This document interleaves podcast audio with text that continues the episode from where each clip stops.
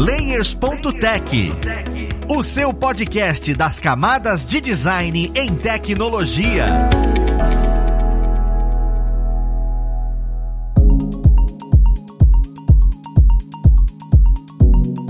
Olá, ouvintes! eu sou Luiz Lima, designer e professor na plataforma Lura, e vamos para mais um Layers.tech, o seu podcast das camadas de design na tecnologia. Hoje a nossa conversa é um pouco diferente, pois nós vamos falar sobre o mercado freelancer. O mercado freelancer é engraçado, né? Mas é algo que eu tenho certeza que quem escuta a gente já passou pela cabeça ou um dia vai passar pela cabeça de se tornar um profissional autônomo ou um freelancer de vez. Então nós vamos conversar um pouco melhor sobre isso e vamos lá conhecer quem vai ajudar a gente nesse papo. A gente tem aqui o Lucas Loyola, ele já participou de um episódio com a gente falando sobre branding, só que teve pouco espaço e por isso eu o convidei novamente. Ele é designer e ilustrador e trabalha bastante com projetos freelancer e mesmo estando presencialmente em algum lugar. Seja bem-vindo, Lucas. E aí, Luiz, beleza? E aí, pessoal? Bom estar tá aqui de novo e vamos lá para mais um episódio. Massa. E nós temos também com a gente a Agda Santana. Ela é gestora em marketing digital. É um pouco diferente do design, né? Mas ela está trabalhando 100% autônoma e ela tem um contato muito forte com essa parte de design. Ela precisa ter, né? Seja bem-vindo, Agda. Oi, oi, Luiz. Oi, pessoal. Tudo bom? Prazerzão estar aqui. Pessoal, então eu queria começar conversando o seguinte. A gente está num período um pouco complexo, né? No mercado. Tanto para qualquer profissão. O designer e o profissional de marketing também está sendo afetado por isso isso. Que a gente está no período ainda pandêmico. Nós estamos no começo de 2021 e ainda não está tudo tão estabelecido. Eu queria saber com vocês o que vocês passaram, né? Que é como o trabalho foi afetado, o trabalho do designer e o trabalho do consultor ou gerente de marketing nesse período pandêmico. Como é que foi a questão de entrada de demandas? Como é que foi a comunicação com os clientes de vocês, ou até mesmo com a empresa que vocês trabalham? Porque a gente tem o costume de trabalhar de casa uma hora ou outra, mas querendo ou não, quando isso é for forçado, existe uma mudança significativa, né? Na quantidade de projetos, na forma como você trabalha, na forma como você comunica. E eu queria saber como é que isso afetou vocês, o trabalho de vocês. Eu e a Agnes estamos à frente de um estúdio independente, né? Um estúdio que a gente oferece os nossos serviços de design e também de, de serviços de marketing, de redes sociais. Esse ano foi muito importante para a gente tomar algumas atitudes que estabeleceram um pouco do, do nosso trabalho atual que a gente já vinha trabalhando há alguns anos, mas que foi determinante para a gente tomar a decisão realmente definitiva de que a gente é um estúdio, que a gente não somos apenas né, autônomos freelancers independentes, cada um né, na sua, mas um estúdio junto. Mas eu acho que nesse ano os clientes se atentaram para a importância do digital, então, tanto na parte de redes sociais, que eles precisavam usar para se relacionar mais com clientes, já que não tinha mais essa proximidade física. Também novos serviços, né? Oferecer serviços através da internet, o delivery deu um boom muito grande, né? A maior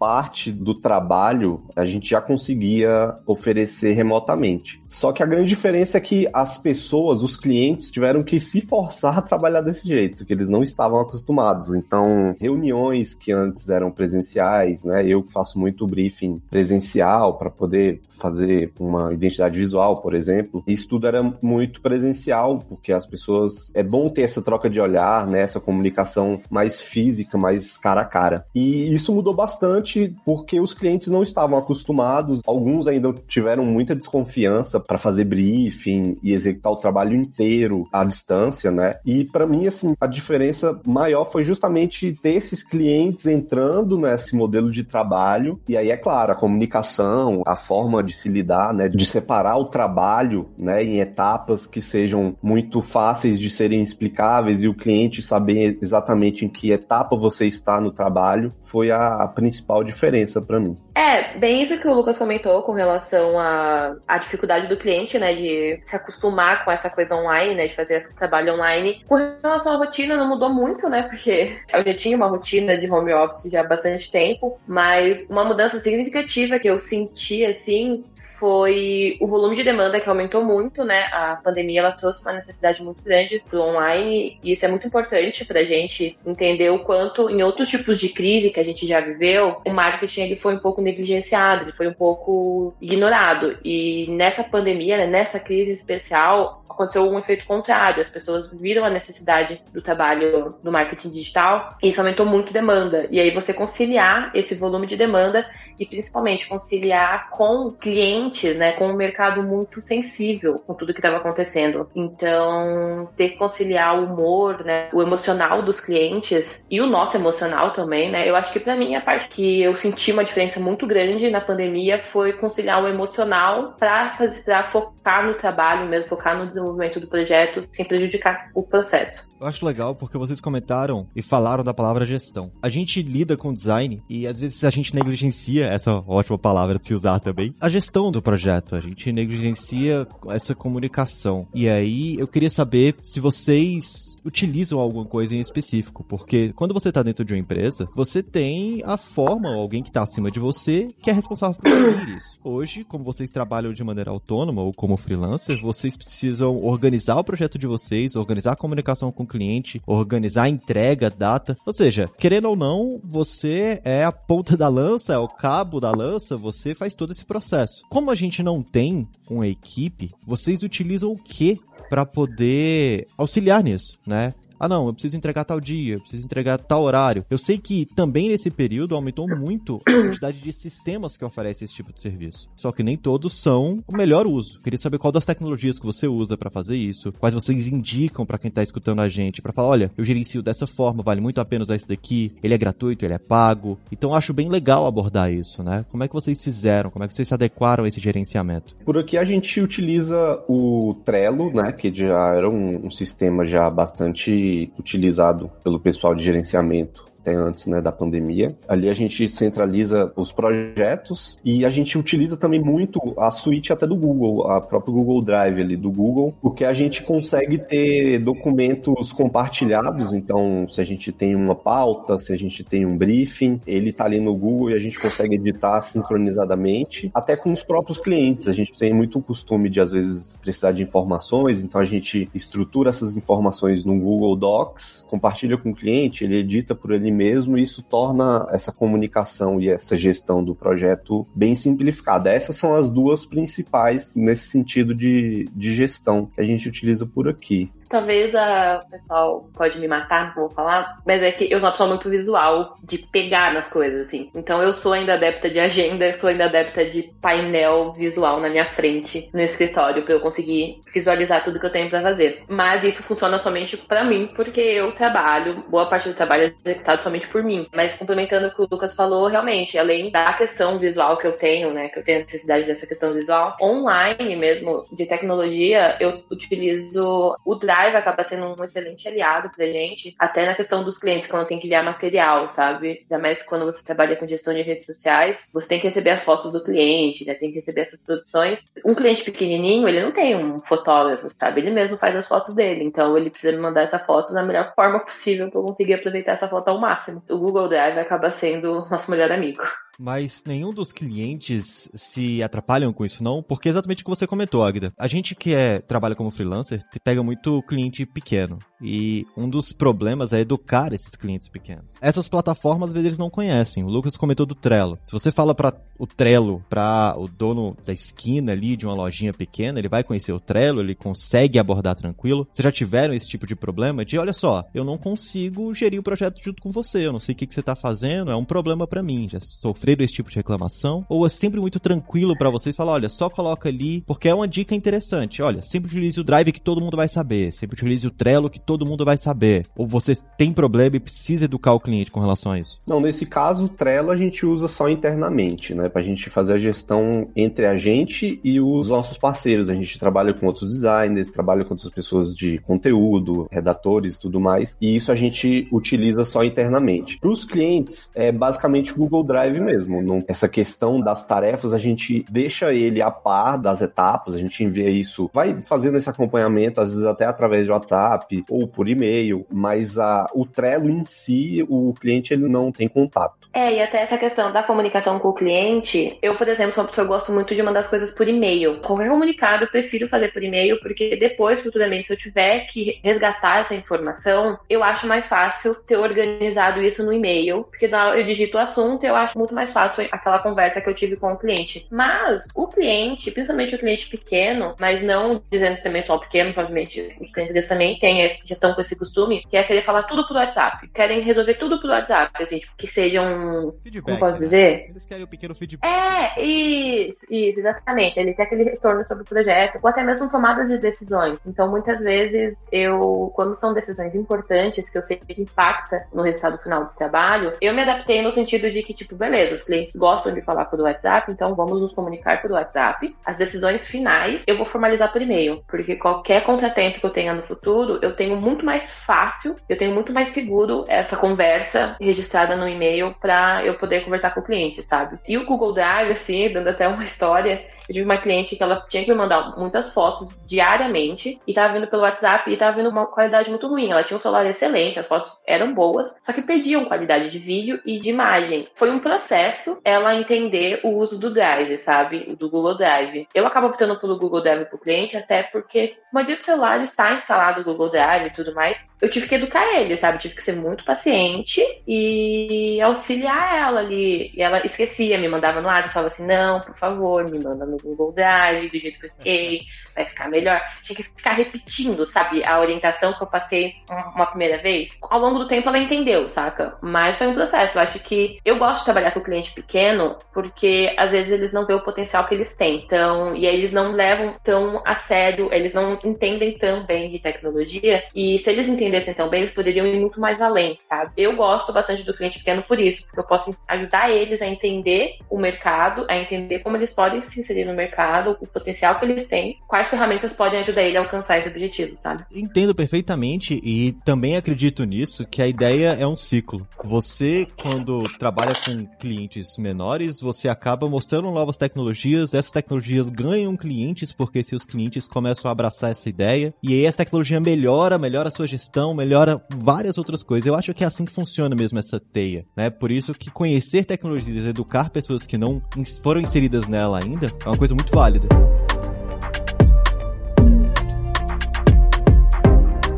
Vocês abordaram aí sobre clientes, e aí eu queria entrar um pouco mais nesse assunto. A Agda trabalha na parte de marketing que é visual, mas a área criativa não é necessariamente o que ela vai fazer, sentar e desenvolver igual o Lucas desenvolve, mas essas duas áreas se complementam. Então até é interessante conversar com vocês dois sobre isso. Queria saber como é que vocês começaram a trabalhar e começaram a criar essa teia de clientes, porque uma das coisas complicadas para quem vai trabalhar como freelancer, principalmente na área de design, né, e nessa área de marketing é como é que eu consigo conhecer essas pessoas? É indicação? Existe uma plataforma que eu posso é, entrar em contato? LinkedIn é legal para fazer isso, não é? Facebook é legal para fazer isso, não é? Porque eu sei que é o passo mais complicado. É o passo de beleza, mas como é que eu consigo trabalhar se eu não tenho para quem trabalhar? Então, esse networking que vocês criaram para chegar nesse ponto eu acho interessante. E o mais interessante é que você comentou, Agda, são clientes pequenos. Eu acho que a maioria de quem tá ouvindo a gente tem que começar por aí, por clientes pequenos. Como é que foi esse processo? O que, vocês utilizam para fazer e crescer esse network? Assim, como dica para quem está começando, a questão do cliente pequeno, ela não é só apenas para quem está começando, mas eu acho que também é uma questão de opção. A gente tem o foco em pequenos empreendedores, tem essa questão que a Agda comentou, é muito prazeroso você despertar, né, um, um potencial que está ali guardado numa marca que está começando agora, mas que, putz, já tem uma super preocupação com os produtos, na seleção dos produtos, ou num nicho específico. Acho que o ponto A, primeiro, é essa questão, assim, a cliente pequeno são a maioria no mercado, trabalhar para eles tem esse aspecto. Você tem alguns que têm uma visão e não sabem chegar lá, cabe aos nossos trabalhos, né, de marketing e de design, produzir ferramentas para que essas marcas atinjam os seus objetivos. E também tem cliente que está ali precisando de um serviço, ele não quer muito a parte estratégica, ele quer realmente, ah, quero só que você faça minha marca, para assim, existe mercado para todas as pessoas. Mas indo na sua pergunta, é você ir para o mercado, assim, não tem muito segredo, mas assim, participar de eventos, principalmente no início da carreira, para conhecer outros designers, no meu caso, né? Fazer um network no início com outros profissionais, mas assim, sabe, acho que você acaba tendo contato com as pessoas mesmo de dentro do mercado, é trabalhando, é. Então, assim, eu tenho muitas indicações de pessoas com que eu já trabalhei, colegas de trabalho mesmo, não necessariamente pessoas com que eu faço parcerias e tudo mais, não só isso, mas funcionários que eram funcionários como eu, trabalhavam na mesma empresa. A pessoa, sabendo como você trabalha, ela vai te indicar para o cliente que tem um perfil mais parecido com o seu. Hoje em dia, a gente acaba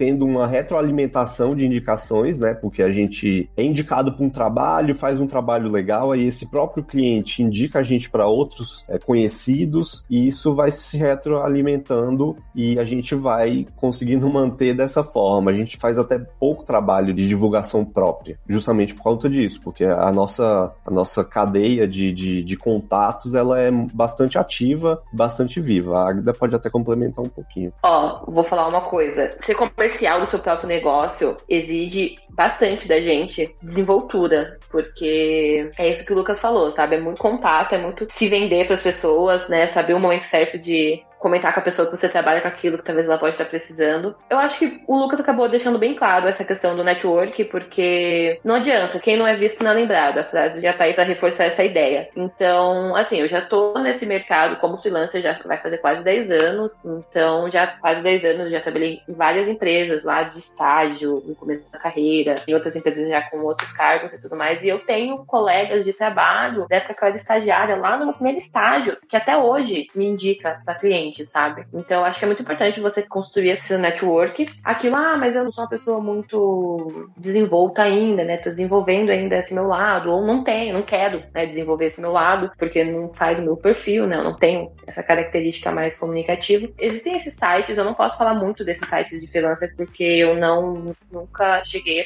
precisar trabalhar nele, mas eu sei que eles existem, então eles estão aí para te dar esse apoio. E grupos no Facebook da sua área, eles acabam vindo as pessoas lá tirar muitas dúvidas. Então, nessa de você trocar ideias, auxiliando as outras pessoas com as dúvidas dela, você acaba mostrando o seu potencial, né? E você acaba chamando a atenção nesse ponto. Eu fazia parte da. Eu ainda faço parte, na verdade, mas não como organizadora da comunidade de WordPress do Brasil. Então, essa coisa de você participar de uma comunidade da sua área, sabe, do seu segmento, acaba te abrindo muito, muitas opções. Era muito comum as pessoas aparecerem lá com interesse realmente de fazer novas amizades, de fazer network, porque queria entrar no mercado, queria expandir os seus negócios. E era sempre muito interessante, assim. Então fica essas dicas que eu posso dar para vocês como sugestão para quem tá começando e ainda não sabe qual caminho seguir. Porque exatamente o que veio na minha cabeça foi, beleza, o Lucas comentou sobre, ah não, você trabalha, conhece pessoas, vai em evento e tal, só que aí eu, no momento que você falou vai em evento, eu falei, eita diabo, a gente tá no período pandêmico. Como é que eu vou em evento em período pandêmico? Mas aí você complementou bem interessante, eu não tinha parado pra pensar que as comunidades no ambiente online funcionam e existem esses eventos online, né? Hoje em dia, inclusive, o Discord, que é uma tecnologia que cresceu demais, tem grupos de Discord que falam sobre isso, já peguei projeto por lá, então realmente eu nunca tinha parado pra pensar, como a Agda comentou agora, nesse estalo de, cara, faça parte de comunidades online, que é a saída que você, que mora em um lugar onde não tem tanto movimento nesse tipo de projeto, ou que você não tem tanto evento, você consiga acessar eventos, inclusive externos, porque ali todo mundo tá te conhecendo, você começa a criar seu nome, inclusive no ambiente online. Eu achei genial. Exato. E assim, é importante até essa questão de cuidado para não ser pedante, sabe? Quando você tá se vendendo, você tem que aparentar que não está se vendendo, sabe como? Então você não pode. É, eu aconselho a não chegar, você chegar num grupo novo, no Facebook, num grupo da sua área, ou numa comunidade nova,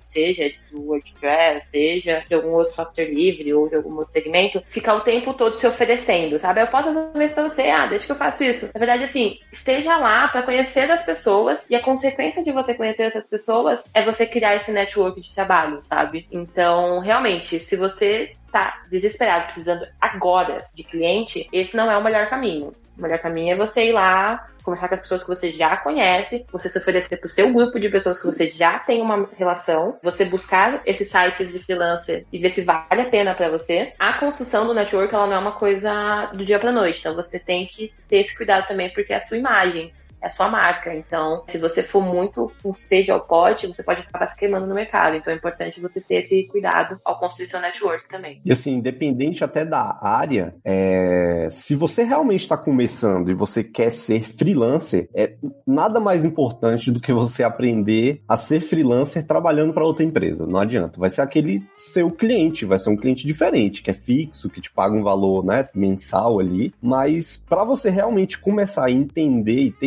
experiência dentro do mercado, é muito importante você trabalhar para uma outra empresa. Não tem como fugir. Assim, tem como fugir, mas vai ser exceções. Acho que o caminho menos dolorido seria justamente você trabalhar numa empresa e nessa empresa com certeza vai conhecer bastante pessoas, vai aprender a trabalhar com outras pessoas. Então isso também é muito importante, porque apesar de você ser freelancer, você vai ter que lidar com clientes, você vai ter que lidar às vezes com parceiros e tudo isso você vai aprender na experiência. Não vai ser simplesmente lendo algum lugar, alguma apostila, algum e-book, né? Você vivenciar, experienciar trabalhos e ambientes diferentes vai te dar esse casco que é necessário para você conseguir ter tanto clientes como conseguir trabalhar como freelancer. É, a ideia é lembrar que toda empresa grande também já trabalhou para uma empresa pequena, pessoa que construiu uma empresa grande já trabalhou para uma pessoa que tem uma empresa menor e daí foi crescendo.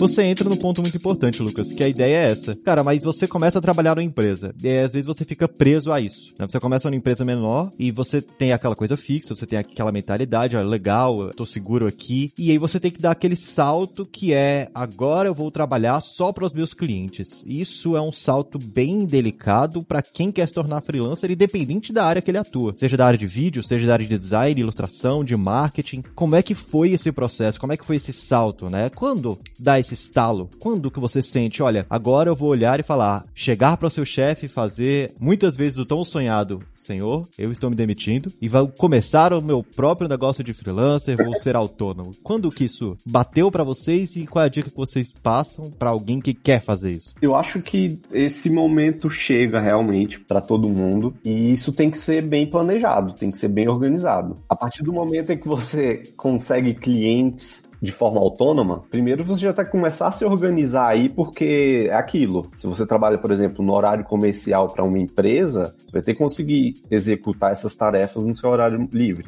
né? Que vai deixar de ser livre. E isso, com o tempo, vai ficando cada vez mais complicado e, de repente, o ponto é justamente aí. É quando você acha que, não o que você acha, mas é, é botando na ponta do lápis, fazendo contas e tudo mais, você vai perceber que vai ser muito mais vantajoso para você estar apenas com os clientes freelancers. Aí abre todo um, um, leque de preocupações novas, que é se autogerenciar, a gestão das finanças. Tudo isso vai precisar estar bem estabelecido antes de você tomar essa decisão de ir lá falar com seu chefe. Porque se você faz isso antes do tempo ou de forma não planejada, a chance de você ter que voltar, e não que seja um problema voltar a trabalhar numa empresa fixa, mas você fazer isso por falta de organização vai ser muito ruim. Vai ser uma, vai ser uma experiência, né, de, de, de, de putz, realmente não foi o tempo, vai ter que dar um passo para trás que realmente não tem problema, mas se é o seu, o seu grande objetivo, nada melhor do que você planejar muito melhor antes. A partir do momento que você estiver 100% full, as suas contas vão estar pagas, você não vai precisar se preocupar com isso, então assim, já vai conseguir pegar mais clientes e então tudo isso, acho que com planejamento você consegue chegar lá. É, e assim, no meu caso, o freelance freelancer, ele não era um, um, objetivo na minha vida, assim, sabe? Eu não, não comecei minha carreira pensando, ah, um dia eu quero ser freelancer. Na verdade, eu sempre trabalhei em agências, né, ali, CLT, segunda a sexta, horário comercial, e ao longo da minha carreira, eu senti a necessidade de expandir os meus ganhos, sendo sincera, assim, eu vi a necessidade de aumentar os meus ganhos e recebia muita indicação. Eu negava muita indicação, sabe? Porque eu não queria perder meu tempo livre. Mas aí, com necessidade, eu falei, não, vamos lá, então, vou começar a pegar esses freelas. Começava com um pouquinho de freela aqui, um ali, e ao longo do tempo eu fui percebendo que eu tava trabalhando mais com frila, o trabalho do frila tava me tomando um tempo enorme, que poderia entrar no horário que eu tava trabalhando numa empresa, assim. E eu acho que um estalo que me deu foi quando eu precisei formalizar Porque eu comecei como freelancer ali daquela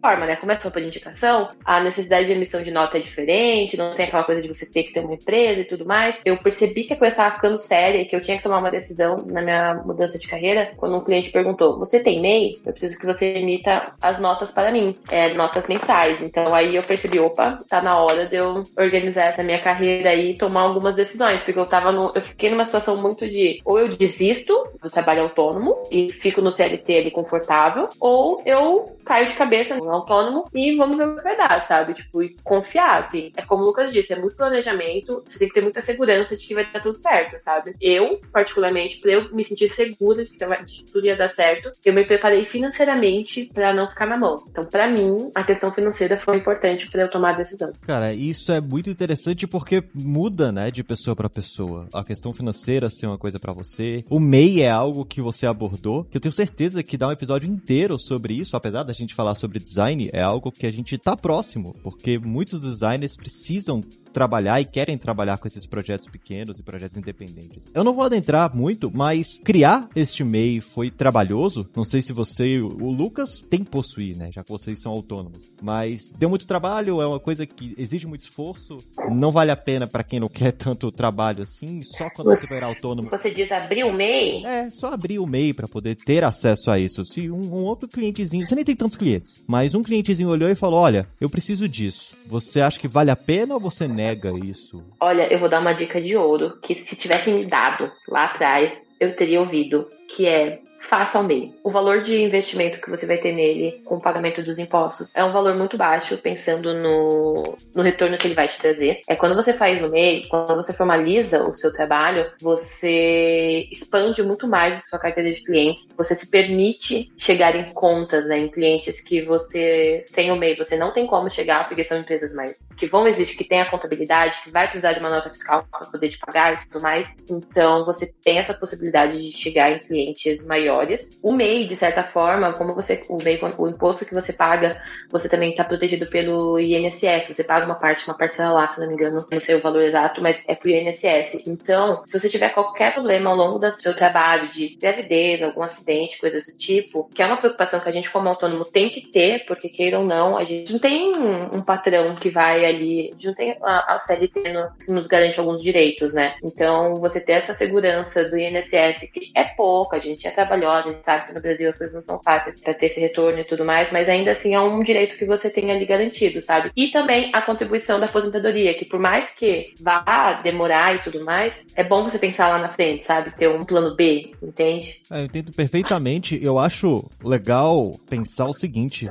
a gente sempre conversa nos episódios que a gente acaba tendo multitask, né? Quando a gente fala sobre design, a gente não tá falando só sobre criação. É criação, é estudo. A gente comentou sobre branding num dos episódios, onde eu percebi que o Lívio, que tava com a gente, acabou estudando milhares de outras áreas antes de partir para criação. E ser freelancer, pelo que eu tô vendo, é a mesma coisa. Você literalmente não pode falar, olha, eu sei ilustrar muito bem e vou virar freelancer. Cara, você tem que entender um pouco pouco sobre administração, sim. Tem que aprender sobre gestão, sim. Você tem que entender sobre tecnologias que facilitem isso para você, sim. Você, infelizmente, ou felizmente, eu não sei exatamente como é que as pessoas veem isso, hoje você não pode ser especialista apenas em algo e esquecer o resto, né? Uhum. Você tem que ter essa ideia de multitask. E pensando nisso, os projetos de vocês, né, que vocês desenvolvem, porque a expertise de vocês passa do que é só design e ilustração, do que é só marketing. Eles vão para outras áreas. Vocês apresentam isso de alguma forma para os clientes, para novos clientes? Por exemplo, no portfólio de vocês entra esse tipo de informação, olha, eu gerenciei dessa forma, eu criei dessa forma, este foi o processo criativo, essas foram as dificuldades, ou o portfólio de vocês é simplesmente, ó, esse é o projeto e pronto. Porque é uma dúvida que eu tenho certeza que quem escuta a gente tem. Quando eu vou apresentar o portfólio, é só mostrar o projeto final, ou você mostra o processo criativo, você você mostra o processo e todos os problemas que eu tive durante esse projeto. Como é que ele constrói isso, né, para um cliente novo conseguir achar, tanto na área de marketing, que é, eu acho tanto quanto abstrato, quanto na área de design e ilustração, que eu acho mais visual. Como é que o portfólio funciona nessas duas áreas? A gente, há pouco tempo, estabeleceu o nosso estúdio e a Agda trabalhamos juntos nele, né? O site entrou no ar faz pouco tempo e, assim, a gente decidiu centralizar no site os nossos trabalhos de design. Por que isso? E a gente gente acha que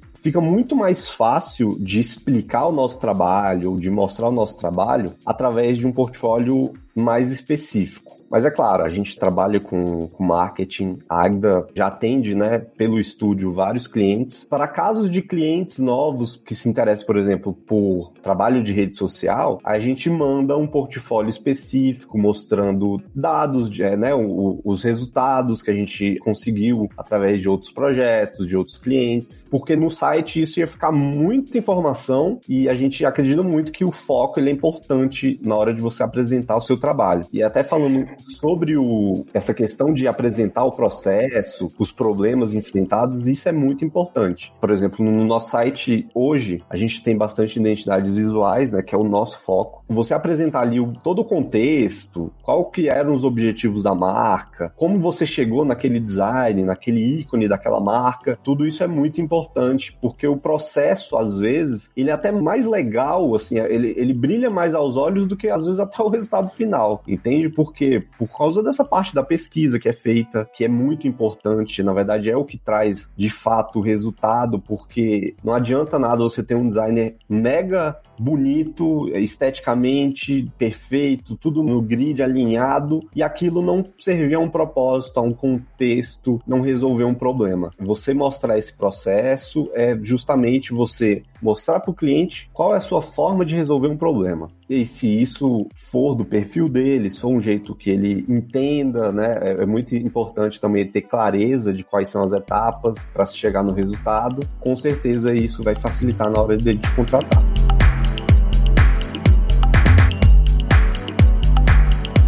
Você comentou de sites, Lucas. Você é designer, então construir um site não é necessariamente o seu campo de atuação, a não ser a parte visual. Você tem alguma dica de se eu quiser construir meu site agora, onde é que eu posso achar isso, por exemplo, né? Qual plataforma eu posso utilizar? Você acha que vale a pena que o cliente olhe e não tem nenhum problema e tal? Olha, para você que é designer, de repente realmente não tem conhecimento zero de programação, que é o meu caso, assim, eu, eu sei alguma coisa de HTML, sei um pouco de CSS, mas assim, não utilizo no meu trabalho atualmente. Eu tenho clientes que utilizam, por exemplo, o Wix e conseguem resultados incríveis através do Wix. A, Agda vai até ficar meio emborrecida comigo. Eu tô puta aqui.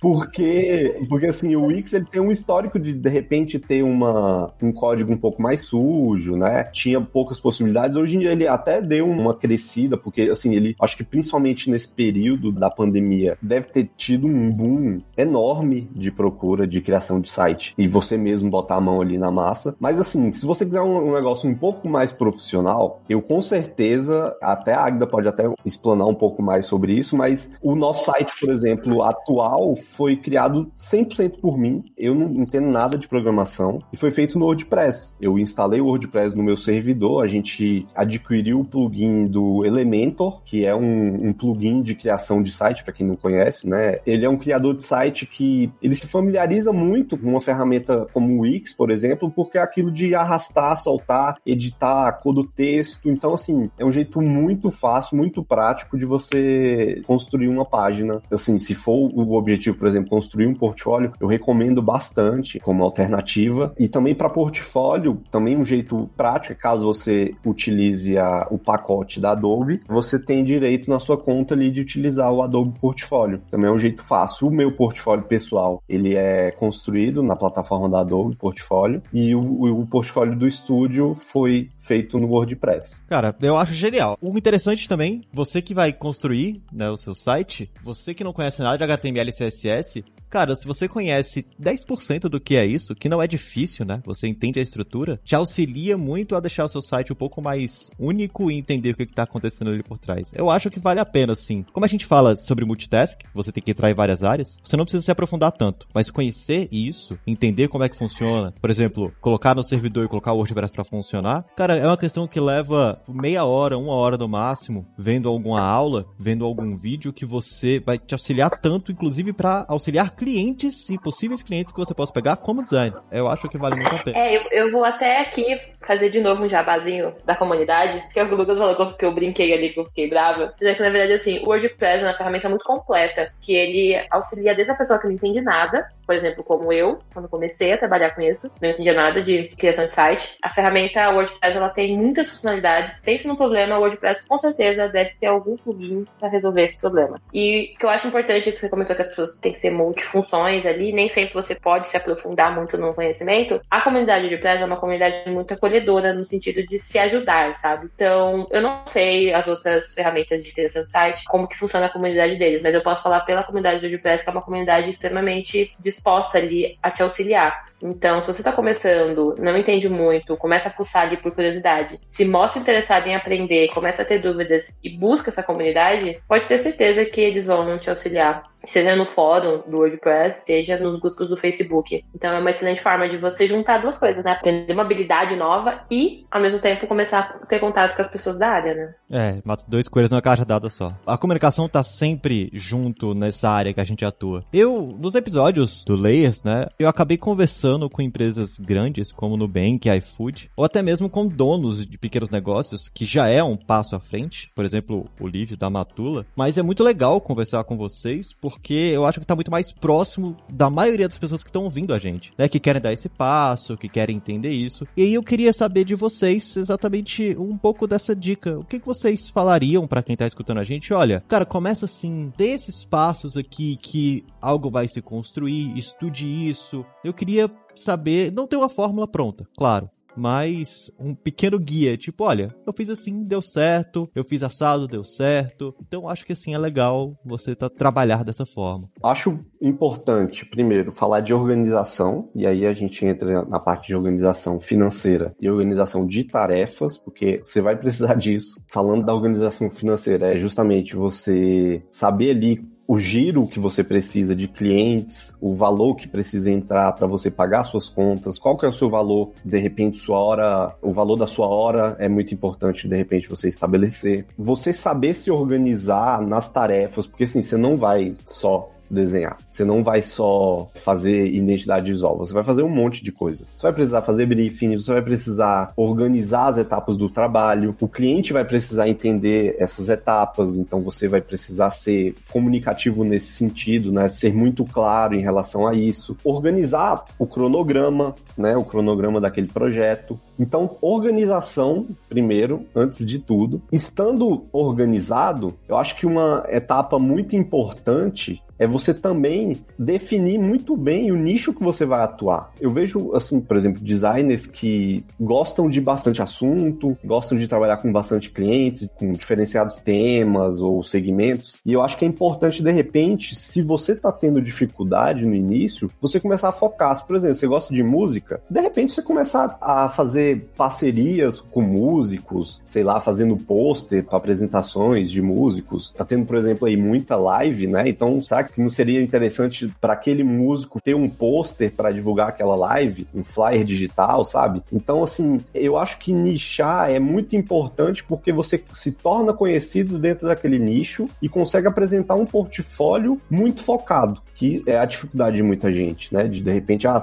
meu trabalho tem um monte de coisa, mas e aí eu não consigo fechar nenhum trabalho. Existe muito isso, então, quando você tem um portfólio mais focado, isso facilita bastante porque você vai ter experiência dentro daquele nicho e isso vai acabar tendo retorno por você já ter experiência e conhecer pessoas daquele segmento, daquele nicho específico. É, e assim, complementando a fala do Lucas, eu acho muito importante um ponto que é entender se você tá querendo virar freelancer pra não ter chefe, esquece, porque isso não existe. Qualquer trabalho que você vai executar, não sei que você seja o dono, eu imagino até, talvez até que o dono também tenha os chefes que ele considere chefe, né? Mas esquece se você acha que você não vai ter ninguém te cobrando. Ao contrário, numa empresa você tem o seu chefe te cobrando. Quando você é freelancer, você tem vários clientes te cobrando. Então você tem que ter consciência de que o trabalho trabalho, essa questão de ah, seja seu próprio chefe, é um sonho utópico. E também essa questão de se leve a sério, sabe? Encara o seu trabalho como algo profissional, como algo corporativo. Se porte, mesmo sendo um freelancer, como uma empresa que tem uma equipe enorme, sabe? Então, faz uma proposta, quando for apresentar a proposta pro cliente, não manda lá só, tipo, ah, por WhatsApp, ah, dá tantos reais pra fazer esse trabalho pra você. Não, monta uma proposta, sabe? Onde você atualiza ali as informações do serviço e o valor. Manda isso por e-mail, coloca a sua marca, sabe? Queria, ah, mas eu, se você não é designer gráfico, né? No, no meu caso, por exemplo, preciso de um designer gráfico se eu quiser fazer minha marca. Então, ah, não tem fazer minha marca, tenta, sabe, achar alguma forma de você ter uma marca feita por você mesmo, que seja apresentável e que te venda, sabe? Que você tenha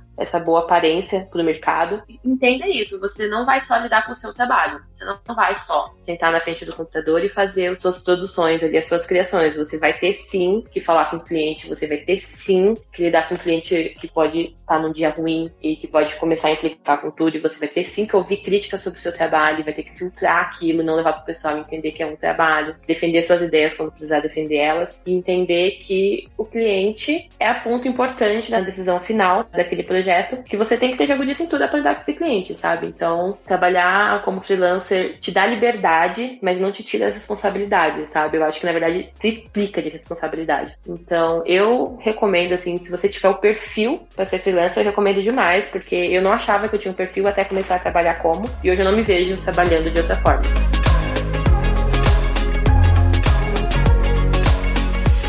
Isso é muito bom. Eu acredito que esse papo auxilia muito aqueles que têm essa pequena dúvida que você um dia já teve de caramba, dá mesmo? Vale a pena eu ser freelancer? É tão bom assim? Pessoal, cara, eu gostei muito do papo. Eu agradeço muito a presença de vocês. E eu queria abrir esse espaço para vocês conseguirem divulgar um pouco do, do material de vocês, onde é que os nossos ouvintes conseguem achar suas referências visuais, seus projetos. Então, Lucas, se tiver o site, divulga o site aí que você disse que desenvolve, até mesmo o LinkedIn ou Twitter. Bem, meus links todos estão em olucas.com.br, o contato com LinkedIn, Instagram, e aí o nosso site, né, o site do Estúdio Mud, que é o, o estúdio que a gente toca junto, muddy.com.br, mud.com.br. Por lá, com certeza, conseguem falar com a gente. Você, Agda, também fique à vontade. Você tem algum espaço, inclusive alguma comunidade que você queira divulgar para o pessoal?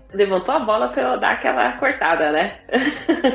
é realmente assim, com relação a contatos profissionais para conseguir falar comigo, conversar, tirar dúvidas se alguém quiser estender algum assunto que a gente tocou aqui, quiser procurar eu para conversar, você pode ir no site do Mud, você tem lá os nossos contatos, pode entrar em contato com a gente pra gente conversar. Aí eu falar da comunidade WordPress Brasil, né? Que é um amor de comunidade. Eu recomendo que vocês tenham vontade de entrar numa comunidade, tenham vontade de aprender mais sobre o universo de software livre, entrem na comunidade. Toda a cidade, a maioria das cidades do Brasil tem comunidade e elas são ativas, está rolando é, meetups online, inclusive o WordCamp, que é um evento bem grande, está acontecendo também online, está acontecendo WordCamp em outros países também, que você consegue ver online, por conta da pandemia, está rolando online. Então é bem interessante você ter essa troca, sabe? Inclusive o WordPress, a comunidade WordPress, ela é mundial. Então se você está em outro país e quer fazer parte da comunidade, você com certeza vai encontrar uma galerinha aí fazendo um barulho, sabe? Então eu recomendo demais. Eu não vou passar exatamente qual caminho seguir, mas se você chegar no Facebook ou no Google, vai aparecer as opções e aí você vê qual é melhor para você. E até mesmo quem já trabalha com WordPress, quando você acessa o admin de algum site, no painel principal, no canto inferior direito, tem ali os eventos que estão acontecendo na comunidade. Então ali você consegue ver alguns para você participar, sabe? E é isso. Espero que tenha ajudado vocês a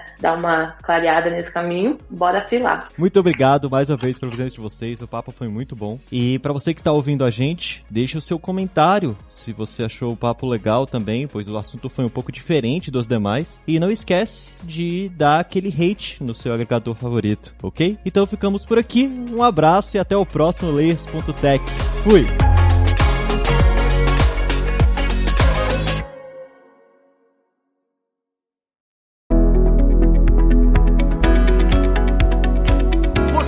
O Layers.tech, uma produção alura.com.br. Edição Radiofobia Podcast Multimídia.